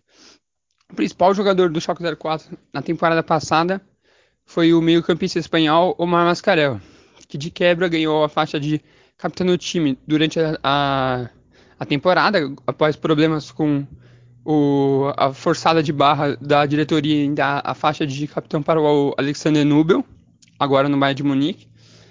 E após a lesão de Omar Mascarell, foram sucessivas lesões de jogadores importantes, como o nosso atacante Benito Raman, o meio-campista Swat Sardar, o zagueiro Ozan Kabak. E após a, a, volta do campeonato alemão, né, depois da, do, do primeiro período sem jogos causado pela pandemia, o Schalke teve de jogar a maior parte das partidas com jogadores da base, jogadores é, que nunca tinham estreado no profissional do clube. Então isso, isso fez com que a equipe não conseguisse atingir o, os resultados necessários para se manter na briga na parte de cima da tabela. Para essa temporada, com a, como citado, com a volta desses jogadores e mesmo com a manutenção do David Wagner, que é, mostrou ter um bom trabalho no, no seu início no clube, mas que infelizmente é um técnico talvez muito limitado ainda de ideias, ideias de variação de jogo, principalmente no setor ofensivo. É, as expectativas para essa temporada são bem baixas. É, claro, o Schalke 04 é uma equipe grande, com jogadores é, valiosíssimos, né? jogadores de seleção, de seleção alemã, de seleção belga, de seleção de, de Marrocos, como o Amini Harit. Então, por mais que a gente esteja com um treinador um pouco abaixo do que a gente precisa, e estamos indo de, uma de duas temporadas, onde a gente ficou na segunda metade da tabela, a expectativa é que a gente consiga ser mais consistente nessa temporada. É, claro, hum, seria um inesperado a gente, o Schalke 04, brigar por uma, uma vaga no G6, por exemplo, alguma competição europeia. Mas não podemos também pensar que o, o clube vai, vai brigar para não cair. Claro, talvez essa, essa, essa possibilidade não é descartada mas com um elenco mais, mais, cheio, mais cheio de jogadores, né? A gente pode, é, mesmo com a saída do Weston McKinney para a Juventus, a gente pode se dar o luxo de talvez perder um jogador titular por algum momento da temporada, mas tendo no banco outros jogadores para suprir essa, essa saída. Então a expectativa é de um é de um meio de tabela. É, se a gente conseguir engrenar uma boa sequência de vitórias ali pela terminar o campeonato pela sétima oitava posição. E é isso, o, foram muitos jogadores da base sendo testados e formar um elenco um pouco com mais experiência para aí sim na temporada 21-22 a gente voltar a brigar nos primeiros patamares. OK? Essa foi uma breve uma breve explicação da nossa expectativa para a temporada e não deixe de nos seguir nas redes sociais ok? Auf Schalke. Bom, acho que é, esse, esse, depoimento do Henrico diz muita coisa sobre, sobre essa crise no Schalke, né, essa complicação toda. Ele mesmo já falou que não tem muita esperança em brigar por G6. Só vou dar uma contextualizada aqui nos últimos, nas últimas quatro temporadas. O Schalke só ficou na primeira parte da tabela, ou seja, entre os nove primeiros, na temporada 17-18, que foi aquele vice-campeonato com o Tedesco, é, com um campeonato, uma Bundesliga com um contexto ali bastante particular, em que eu diria que o Schalke conquistou esse vice-campeonato muito mais por incompetência dos outros do que pela sua própria competência. Assim, não queria tirar os méritos, mas é, essa é a visão que eu tenho. Ou seja, já vem de quatro temporadas, é, das últimas quatro, três bem ruins, por padrão Schalke, e uma que teve esse contexto particular que eu acabei de citar. Né? É, qual a tendência, Guilherme? A tendência é realmente não brigar por G6, como o Henrique falou, o Henrique falou é, ficar no meio da tabela ou ser ainda pior do que foi essa última temporada ou a anterior? Lembrando que nessa última o Schalke ficou aí na 12 posição e na anterior, 14. Bom, é, eu vou seguir um pouco na linha do que a equipe do Schalke vai ficar no meio de tabela. Eu acho que eu planejo ali entre o nono e o décimo terceiro lugar é, para o Schalke. Eu acho que vai ser uma temporada basicamente assim, de meio para baixo. Até pelos problemas que a gente vê na montagem do elenco. O Schalke é uma equipe quebrada financeiramente, né? A gente vê que o Schalke não conseguiu é, contratar quase nenhum jogador, tirando o Vedad Ibisevic, que é um jogador que chegou sem custo, sem contrato, né, ganhando um saláriozinho pequeno, e dentro do teto que o Schalke estabeleceu de 2 milhões e meio é, para reforços. Então, isso é interessante, é um jogador que chega e vai agregar muito. Eu acho que é um jogador que faltava ao, elenco do Schalke é, na última temporada. E que é mais interessante ainda, que está dentro da ideia de jogo do, do David Wagner. O, o Henrique tratava muito de um pragmatismo do David Wagner, mas eu também acredito que esse pragmatismo fica muito em cima também das poucas opções que ele tinha de variação. É um técnico que tinha um plantel enxuto no final da temporada, né? E também até mesmo alguns períodos no meio, por causa das lesões, né, das suspensões, em que o Schalke teve o seu elenco mutilado e bem reduzido, tanto que o final da temporada chegou a jogar com muita garotada e colocando um peso na garotada muito grande. Então isso tem muita influência. Eu acho que o Schalke não, não tem grandes perspectivas assim de alçar além do mais sobre isso. Eu acho que também a, gestão do clube nessa temporada, que vem com novos nomes, né? Alguns novos, né? Acho que o principal é o Dr. Jens Burkta, que é o novo presidente. É, o Clementoni saiu da equipe, não mais presidente, renunciou ao cargo e já reformulou ali, fez a equipe é, junto com o Alexander Jobst, né? Ele sem tantas responsabilidades nisso, né? Como presidente, mas o, o Alexander Jobst, é, o Joachim Schneider, que eu já falei aqui quando falei do Coluna sobre o UT, é, são os caras que têm responsabilidade de contratações e estão buscando dentro do possível. É, o Schalke ficou travando com o Colônia, que eu até já disse, né, sobre a última batalha para manter, aí queria o Córdoba em alguns momentos pra, como opção de troca, mas não aceitava que um empréstimo, o Colônia só aceitava um dinheiro, então, enfim, uma, uma dessas bravatas aí que inventaram aí na, durante essa off-season. É, e, e, é isso, eu acho que pro Schalke, eu acho que a, o peso da garotada essa temporada vai ser um pouco reduzido, mas que os grandes reforços da equipe são de fato os jogadores que retornaram de empréstimo. O que a gente está tanto falando aqui, eu acho que é o personagem principal daqui, acho que é até maior do que a gente aqui, daqui a pouco, de tanto que a gente já fala dele. É, e o Skills Bisque, que voltou de empréstimo do Fortuna Düsseldorf, são os grandes destaques dessa pré-temporada que o Schalke fez. E também o, o que é um jogador que faltava nesse elenco do Schalke dentro dos médios que a equipe tinha disponível. É um médio com um pouco mais de trato com a bola, bem diferente, por exemplo, do Cerda, que o Cerda é um cara mais de chegada à área. Você tinha o Máscara, que tinha uma qualidade no passe, mas é um jogador um pouco mais físico que o Rude. É, enfim, mas que ajudava bastante dentro da proposta de jogo direto que o Schalke tem e ele vai fazer falta, sem sombra de dúvidas. Não tiro a, a ausência dele como um, um, problema menos, claro que não, é muito importante. É, e também a lateral direita. Eu acho que a lateral direita é outro ponto aí que o, o David Wagner tem que consertar, porque você vai jogar com o Rude improvisado, o Rude não é, não é, o Rude é volante, o Rude não é lateral direito. E você perdeu o, o John Joe e também perdeu o Caligiuri, que poderia fazer a, a, a, função. Você coloca ali o, o Rude, ou pode colocar o Tilo Becker, enfim, você vai ficar improvisando, mas talvez o resultado não seja bom. Então é isso. Eu acho que financeiramente o Schalke, até mesmo com a venda do McKennie, conseguiu um fôlego.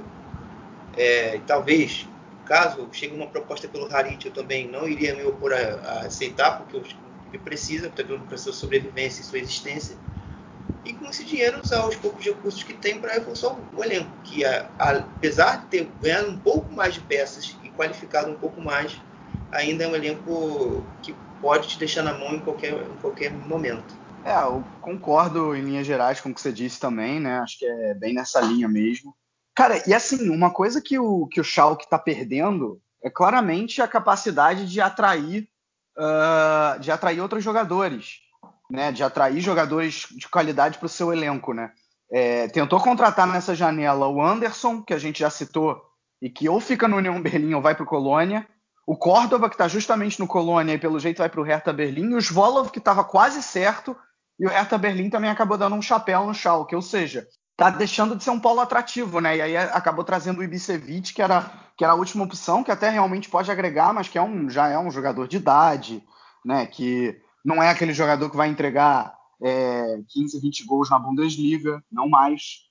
Uh, já foi esse jogador, mas acho que hoje não mais, infelizmente, né, para o torcedor do Schalke. E o Schalke é um time que tem um problema absurdo no ataque, né? É, isso também é, talvez seja um, um, problema grande. Vamos lembrar que na temporada passada é, o, o Borgstaller, o Raman, é, Kutuco, que está voltando agora, mas enfim, são jogadores que não conseguiram é, dar, dar, não conseguiram dar, dar para o Schalke a confiança que o Schalke precisa no ataque. Né? Isso foi realmente um grande problema. Muita, muita bola lançada lá na frente para o Raman e ele não conseguindo. Quando era o Burgstaller também não dava muito certo. Né? Algo que o Schalke definitivamente tem que corrigir. Talvez o Ibisevic seja, seja esse jogador. É, mas mas acho que realmente o Schalke ainda tem um elenco com muitos problemas, um David Wagner que precisa de muita autoconfiança, e a gente não sabe se ele tem essa autoconfiança, né? A diretoria optou por mantê-lo no cargo. Eu, eu realmente não sei, é, não sei até que ponto uh, dá para considerar esse, esse Schalke como, como um time que vai conseguir algo na Bundesliga. Eu acho que talvez a, mais uma vez ficar, ficar abaixo aí na, na segunda metade da tabela é, vai acabar sendo o destino dos azuis reais, o que infelizmente é muito pouco, fora os problemas fora de campo, né? Tudo bem que já, já mandou o Tones embora, isso já é um avanço, mas vamos ver se o fora de campo nessa, nessa temporada também, também consegue ajudar.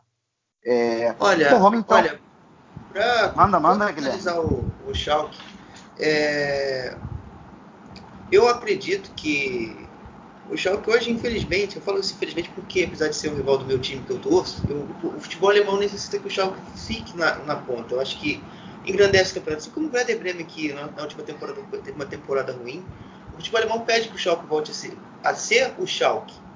O Schalke, a gente não precisa falar aqui da história do Schalke, mas o, o que o Schalke hoje faz no campeonato alemão, ele mais participa do campeonato do que disputa em si.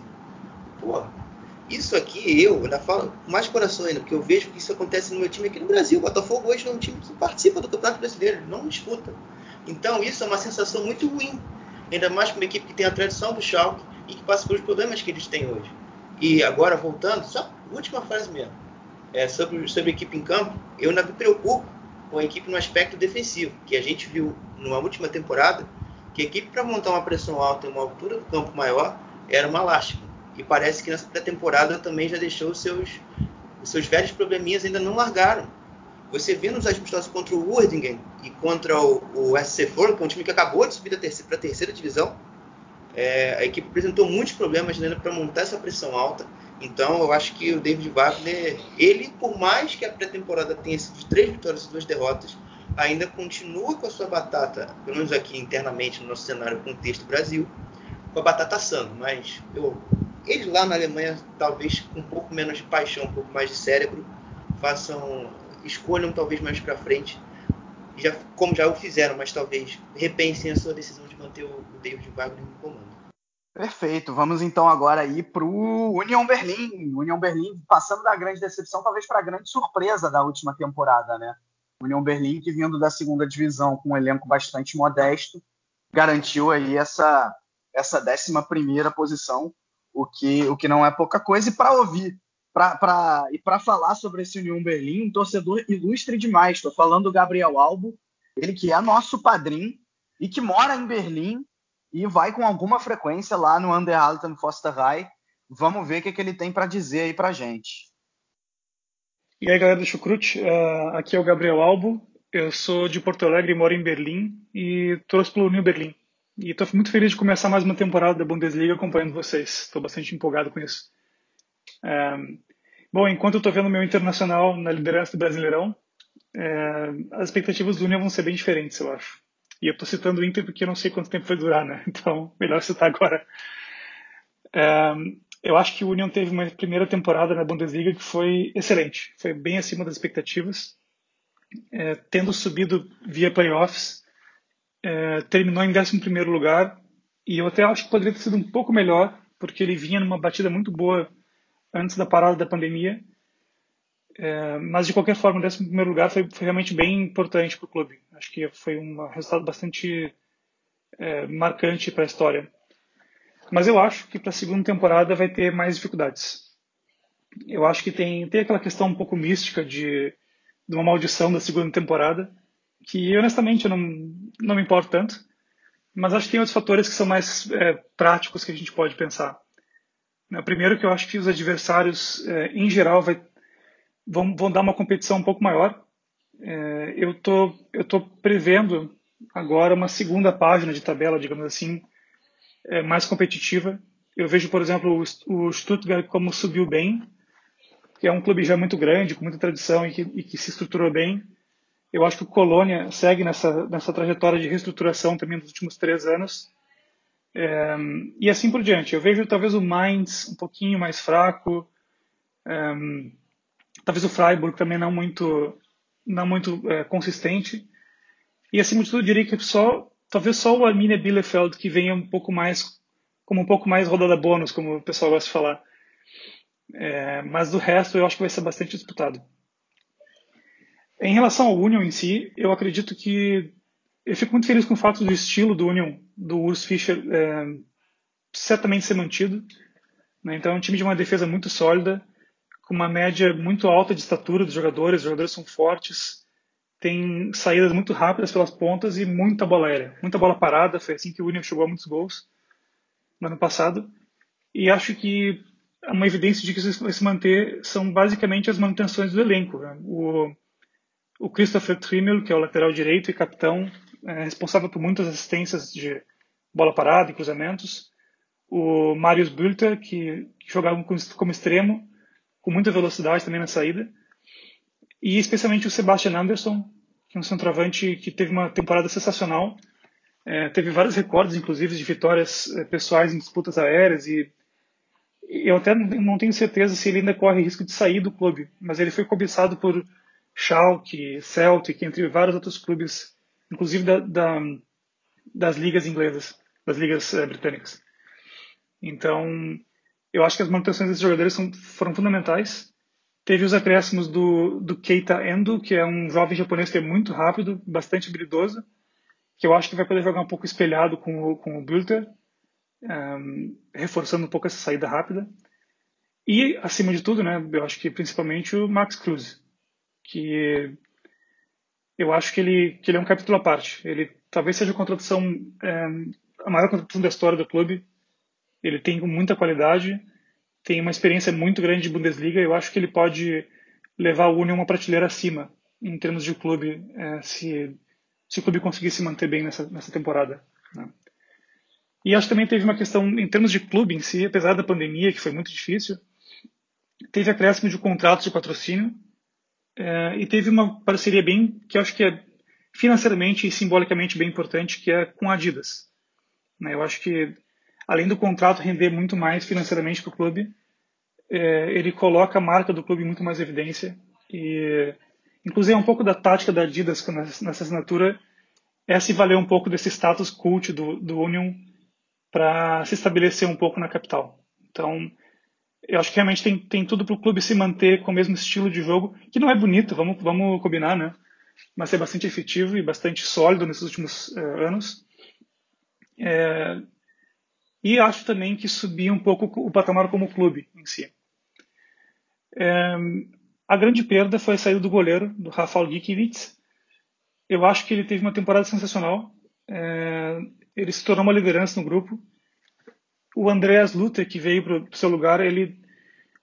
Eu acho que assim, não tem evidência melhor de como comparar os dois do que o fato do Augsburg, do Augsburg contratar o Gikiewicz para ser seu titular enquanto o Lute, que vinha sendo reserva, ter sido liberado para o Union. Então, na teoria, é, uma, é um decréscimo de qualidade. Mas até agora, nos amistosos que eu pude ver, no jogo da Pocal, o Luta se mostrou bastante seguro. Então vamos com a esperança de que o, que não deixe tanta saudade assim. E especialmente que ele deixe a bola passar nesses primeiros jogos, especialmente contra o Union. Né? É, e finalmente eu acho que a maior preocupação que eu tenho é, é com a situação da pandemia e a restrição de espectadores. Eu acho que o Union é fortíssimo em casa. É, a torcida teve um papel fundamental na temporada passada. Empurrou o time para vitórias muito importantes, como, a, como no derby com, o, com o Hertha e mesmo aquele 3 a 1 sobre o Borussia Dortmund, que foi histórico. É, o clube, inclusive, liderou várias iniciativas para encontrar formas de ter torcida novamente agora entre os clubes da Bundesliga. É, eu, pessoalmente, não estou 100% fechado com tudo que o clube fez, mas eu entendo porque ter torcida no estádio é mais do que uma motivação, é, mais uma questão de motivação técnica, digamos, é, e também retorno financeiro, mas é, uma, é realmente a alma do clube. O Union se fortalece muito para essa questão da comunidade, de ter torcida, da torcida participar muito. Então, eu temo que isso vai pesar bastante. É, essa, a torcida reduzida ou não ter torcida no estádio, acho que vai ser um fator bem importante. Mas eu acho que é isso. É, passado esse deslumbre da primeira temporada, vem o desafio de, de consolidar. E o que eu espero é, é, um time com a cara do Union. Um jogo muito físico, muito intenso, de muita luta até o final. Vamos ver se tudo der certo, a gente se mantém aí para mais uma temporada. Então é isso, pessoal. Um grande abraço aí e vamos embora. Bom, depoimento até mais longo aí, bastante completo do, do Gabriel. Acho que eu nem tenho tanto assim a acrescentar. Acho essencial essa questão que ele coloca aí do, da pandemia e da ausência de torcida, ou, ou não exatamente ausência, mas com muito menos torcedores, né? Que é o que vários times vão acabar fazendo por conta do, do, do coronavírus. Agora, assim, esse, esse União Berlim, ele perde muito se o Anderson for embora, uh, porque você vai ter que mudar o estilo de jogo é, que era baseado muito em, em ligação direta, né? É, agora sim, a, a, a, contratação do Max Cruz é absurda. Dá para dizer que é a melhor contratação da Bundesliga até aqui. Eu acho até melhor e, mais, muito, e certamente mais impactante para o próprio time do que a do Leroy Sané lá no Bayern de Munique. É, então, então, realmente, assim, talvez seja um pouco uma questão de ajustar o estilo de jogo também, né? Porque o Cruz joga mais como um falso 9 pode jogar como um segundo atacante também, mas aí vem a pergunta, né? Quem seria esse segundo atacante? Tem o Bulter que tem velocidade, o próprio uh, Gabriel citou ele também. É... Agora sim, o, o, elenco ele não é, ele não é também sensacional, né? Talvez o, a, a 11 primeira posição não reflita o que seja o elenco. Uh, não, eu acho muito difícil que o time repita essa essa 11 primeira colocação, por exemplo. A chegada do Cruz é muito boa no sentido de que é, agrega para a briga contra o rebaixamento. Né? Eu acho que é, o próprio Gabriel até também fez as, as, comparações com outros times. Né? Acho que talvez o União esteja mesmo acima do Colônia, acima do Mainz. É, talvez ele tenha sido até muito pessimista, né? E até te perguntar isso, Guilherme. Você não acha que ele foi muito pessimista colocando o Armínia como, como talvez o, o grande adversário? Eu, eu, eu ia exatamente tocar nesse ponto. Eu acho que, pô, nosso amigo aí, o nosso amigo Gabriel, ele foi um pouco pessimista demais, né? Mas enfim, é, é a opção do cara, eu vou respeitar. É, eu acho que dentro desse pessimismo também faz, claro, tem todo sentido, até porque os concorrentes, como ele disse lá, se levaram, por mais que minimamente, se levaram. Mas eu acho que essa sua primeira posição, ela tem muita, muita condição de fazer com que isso aconteça de novo. Até porque o elenco desse ano é muito mais qualificado que da última temporada. Eu acho que se a gente é, colocasse a 11 posição antes da temporada começar para o União Berlim, é uma posição que qualquer torcedor no União Berlim, opa, tem uma caneta aí, parceiro, assina aqui para mim. Ele assinava, porque de fato é o, o, elenco desse ano é muito melhor do que da última temporada. E foi até um ponto que eu coloquei aqui no meu caderno para trazer, para não perder meu raciocínio, são os bons reforços. Ele citou o Cruz, claro, que é o grande nome da, dos reforços, mas eu acrescento o Nico Schlotterbeck, que é um jogador da seleção de base da Alemanha. Eu coloco o Knorre, que é um zagueiro que veio sem contrato do Wolfsburg, que é um zagueiro que já tem uma grande rodagem na Bundesliga, tem uma certa qualidade. Então, são jogadores que vão agregar dentro desse plantel. E olha, e tem mais. Eu acho que o Fischer ele não vai manter aquele joguinho que a gente que taxa de feio, que é de ligação direta, não sei o que, tal. Eu, e de fato, eu também concordo que seja feio, mas esse ano ele flerta com uma mudança. Eu acho que o jogo ontem contra o Karlsruhe, que eu tive a oportunidade de ver, já deu um pouco de indício do que o Fischer prepara para a temporada. É um Union Berlim um pouco mais de saída curta, é um Union Berlim buscando ter um pouco mais a posse de bola, usar um pouco mais não, não um pouco mais, né, mas um pouco de forma um pouco diferente, né, os pontos que ele tem à disposição, o Bull, o Bilter, o também o Infarsen, enfim, outros jogadores que tem ele naquela condição. E também não depender tanto do Trimmer nas bolas paradas, que é outro jogador que ele também cita aí no áudio. Eu acho que é um União Berlim que vem vir um pouco diferente daquilo que teoricamente a gente pensa. É, e é um time muito mais encorpado que da última temporada. Eu acredito que tudo tem sido preparado para incorporar o, o Max Cruz de forma mais rápida possível, principalmente no sentido de ideia de jogo. Eu acho que o Fischer, depois do teste que ele fez com o Mali na última temporada, que já estava flertando uma mudança de jogo, de um, um jogo um pouco mais de, com a bola no chão, com um pouco mais de troca de passes, e que vai se afirmar de forma mais consistente agora com a chegada do Max Cruz. E é claro, né, o, a chegada do. a manutenção, perdão, do Seb Anderson é fundamental para a equipe. O maior artilheiro da, da equipe na última temporada por tudo que a gente e o Gabriel já falou, eu acho que tem peso considerável caso a saída dele se concretize.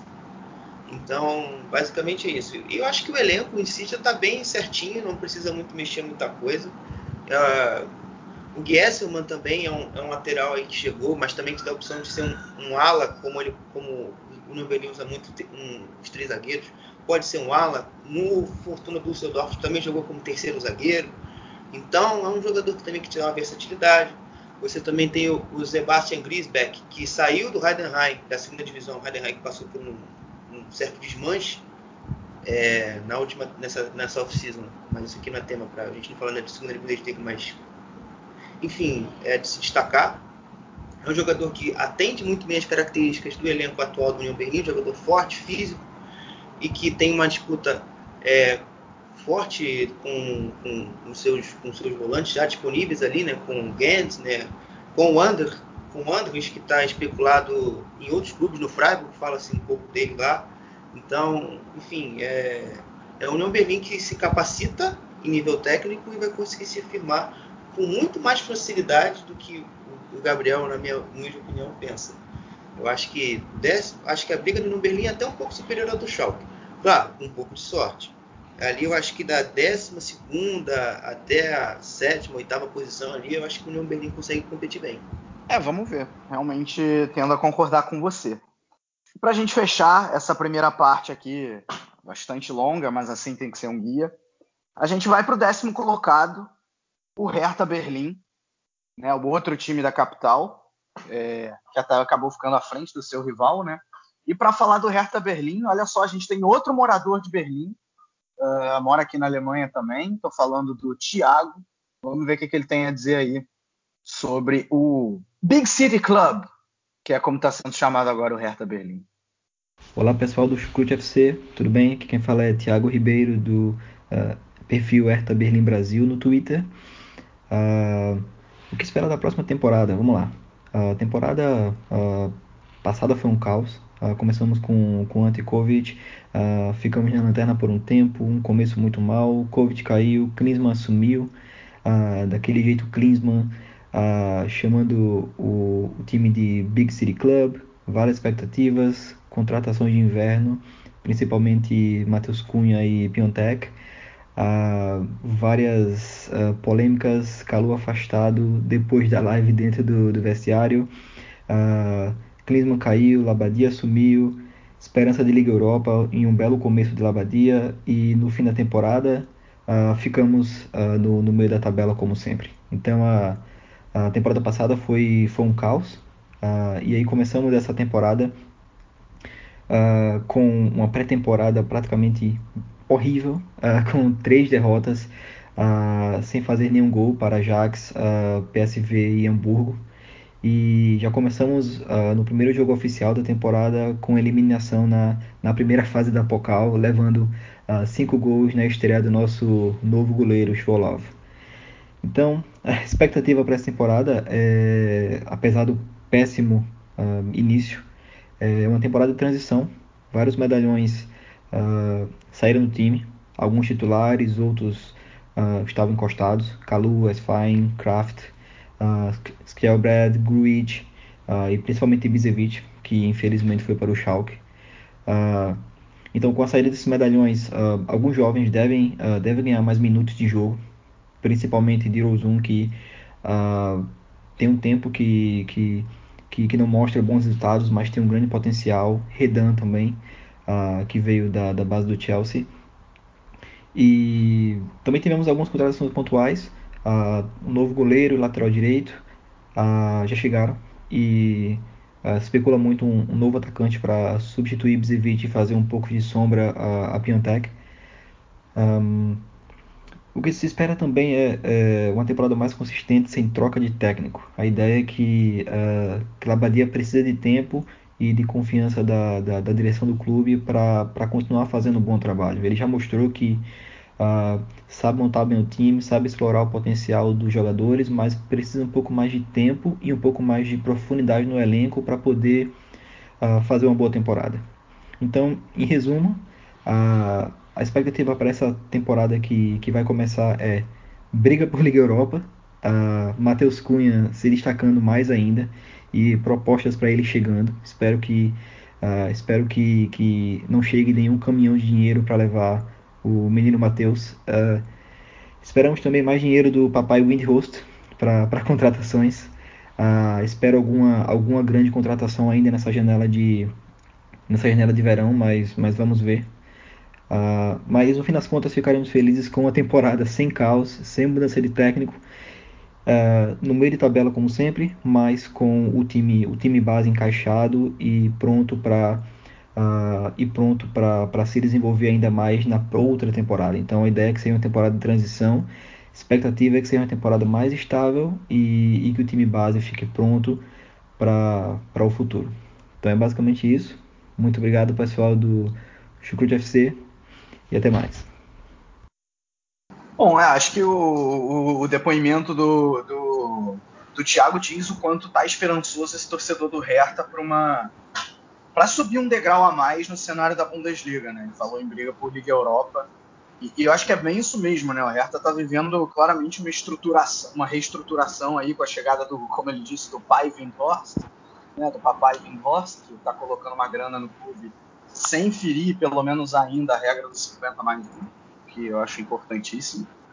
É, e aí tá, tá, trazendo jogadores de qualidade, né? Mas a maioria deles chegou, chegou ainda na, na temporada anterior, só que o que se espera do Hertha, que também ele, ele citou isso, né? Como que é, é, que o time não não tem a instabilidade de troca de técnicos que teve na temporada anterior, né? Não apareça um Klinsmann para sacanear, é, um Kovic que, claro, não foi aí no caso do Kovic não foi, né? Foi foi, foi desempenho ruim mesmo. É, e agora com Abadia, é, a coisa, a coisa pode com o Abadia, né? Desde, tá desde a temporada passada, mas de repente ele talvez tendo, tendo a pré-temporada para trabalhar, o Hertha venha melhor, apesar dessa derrota inesperada para o Braunschweig já na, na Pokal.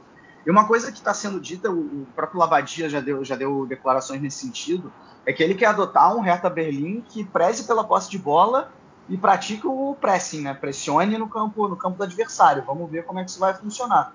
Qualidade dos jogadores existe. Né? Tem o Matheus Cunha, que é, é que assim ele, ele tem você vê que ele ainda tem alguns, alguns problemas principalmente na tomada de decisão é, mas tem, tem uma qualidade é inegável que tem qualidade o próprio Piatek não, não chegou à toa uh, perdeu o Ibisevic mas ao que parece vai chegar o João Córdoba né então seria ainda mais uma, uma opção de ataque é, a dupla de zaga Torunarig e Boiatá é uma dupla que eu gosto muito acho que tem, tem bastante potencial inclusive também não só defendendo como, como sendo uma peça importante na saída de bola.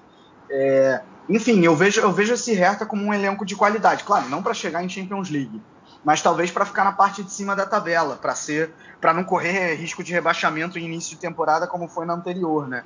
e aí foi fazendo uma temporada de recuperação até chegar nesse, nesse décimo lugar. Chegou até a sonhar com Liga Europa de leve, acabou não conseguindo.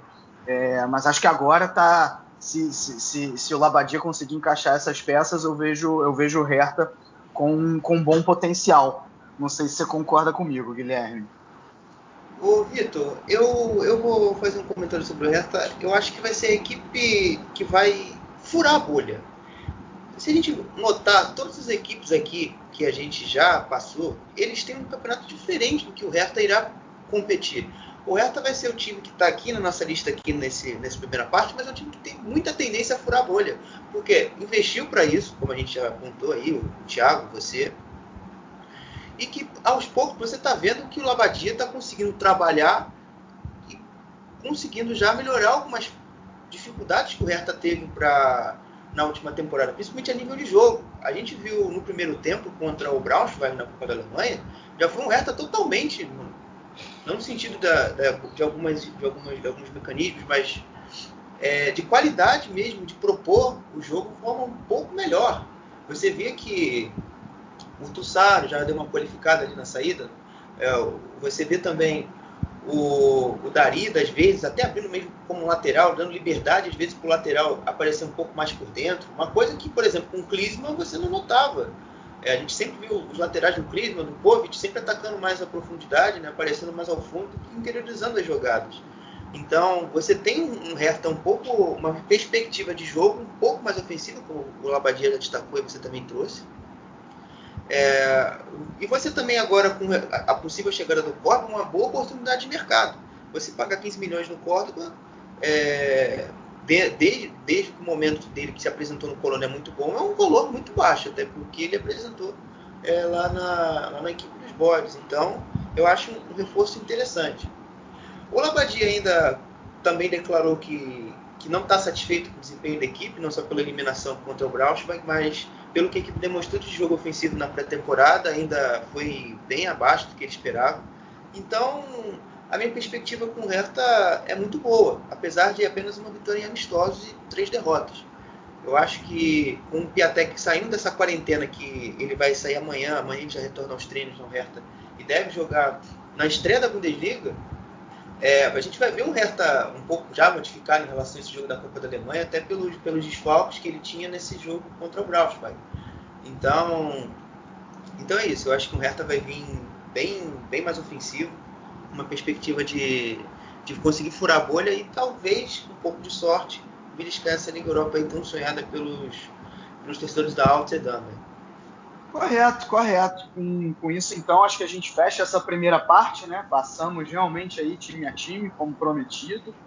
É, mais de uma hora e meia aí de podcast, uh, incluindo, claro, os depoimentos. Eu aproveito a oportunidade para agradecer mais uma vez a todo mundo que mandou depoimento, todos os torcedores. Aliás, esqueci de falar no início do cast que eu tive essa ideia de chamar os torcedores a partir do podcast do meu querido amigo Vitor Gama, o 4231, que eles fizeram diferente, mas parecido agora com o Campeonato Brasileiro. Eles chamaram de Expresso Brasileirão, também falaram de time a time, inclusive com um episódio para cada time, chamando jornalistas mulheres para participar. Então, se você ainda não conferiu, vai lá dar uma conferida e agradeço aí pela inspiração uh, dessa para a gente fazer aqui também algo, como eu disse, né, diferente, mas parecido no, no Chucrute. Agradeço você que veio até aqui, né? Se você, você realmente é um guerreiro, mas acho que para falar de Bundesliga é importante a gente realmente se aprofundar e para saber e para ter uma, uma projeção do que, que vem. Agradeço aí ao Guilherme também por essa, por essa participação, por esse estudo todo que ele teve. E vem aí a segunda parte ainda, né? Com Jonathan e com, e com Guilherme Ferreira, é, com mais depoimentos de torcedores também, falando uh, dos, nove, dos nove primeiros times da temporada passada, ou seja, vem Vem aqueles mais tradicionais, né? Vem Bayern de Munique, vem Borussia Dortmund, vem Leipzig, vem Leipzig, vem Leverkusen e, e por aí vai. Vem Wolfsburg também, é, Freiburg e Hoffenheim. Pronto, citei todos. Que ninguém reclama que eu deixei de citar algum Um grande abraço para você, muito obrigado mais uma vez e valeu!